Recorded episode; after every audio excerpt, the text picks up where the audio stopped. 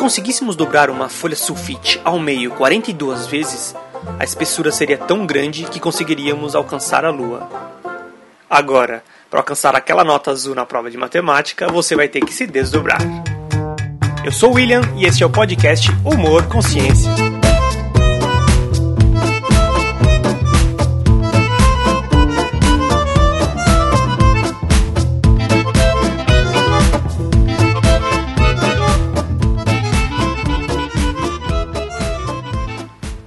Responda a seguinte pergunta: Qual é a origem do jogo de xadrez?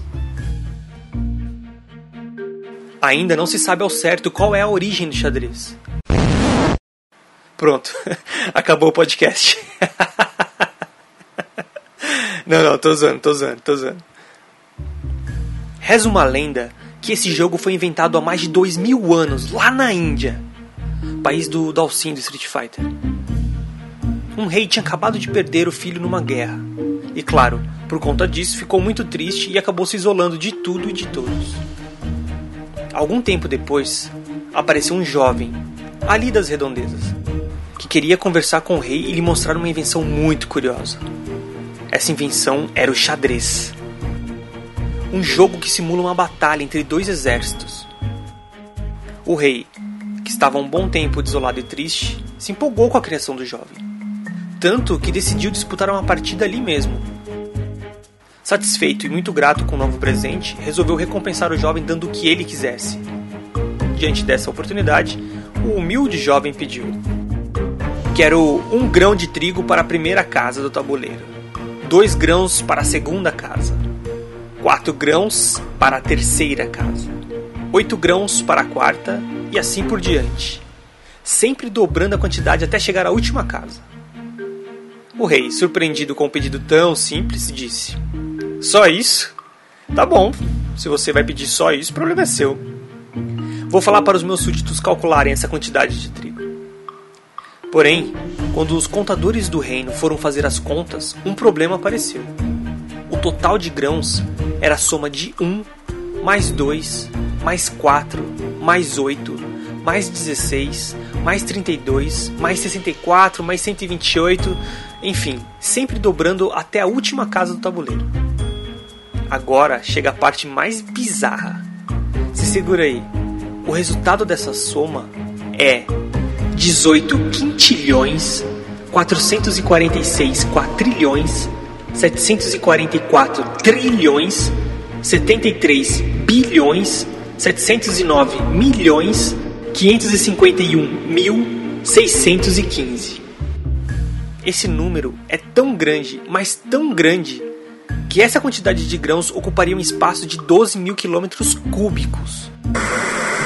Só para ter uma ideia do tamanho da coisa, se a casa onde você mora tem 4 metros de altura por 10 metros de largura, o comprimento dela deveria ser de 300 milhões de quilômetros. Sabe quanto é 300 milhões de quilômetros? Pega a distância que separa a Terra do Sol e multiplica por 2. É isso aí. Agora, se você tiver paciência de contar grão por grão e gastar só um segundo para cada um, sabe quanto tempo vai levar para terminar de contar? Se segura aí na cadeira, filhão. Aproximadamente 585 bilhões de anos. Nada mais nada menos que 42 vezes a idade do universo. Depois de se lascar com a promessa, o rei viu que, quando o assunto é potência, não se pode confiar na intuição. E este foi o fim da história. Essa lenda que você acabou de ouvir pode ser encontrada em vários lugares, mas eu indico a leitura do livro O Homem que Calculava, do matemático brasileiro Júlio César de Melo e Souza, mais conhecido como Malbatarran.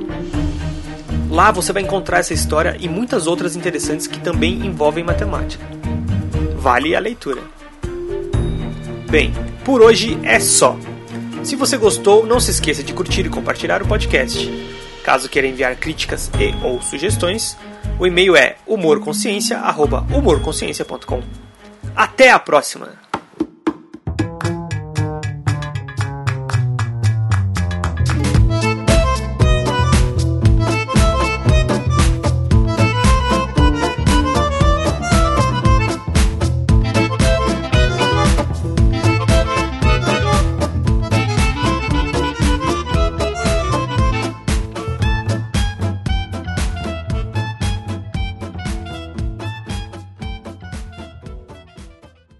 O Ministério do Humor Consciência adverte.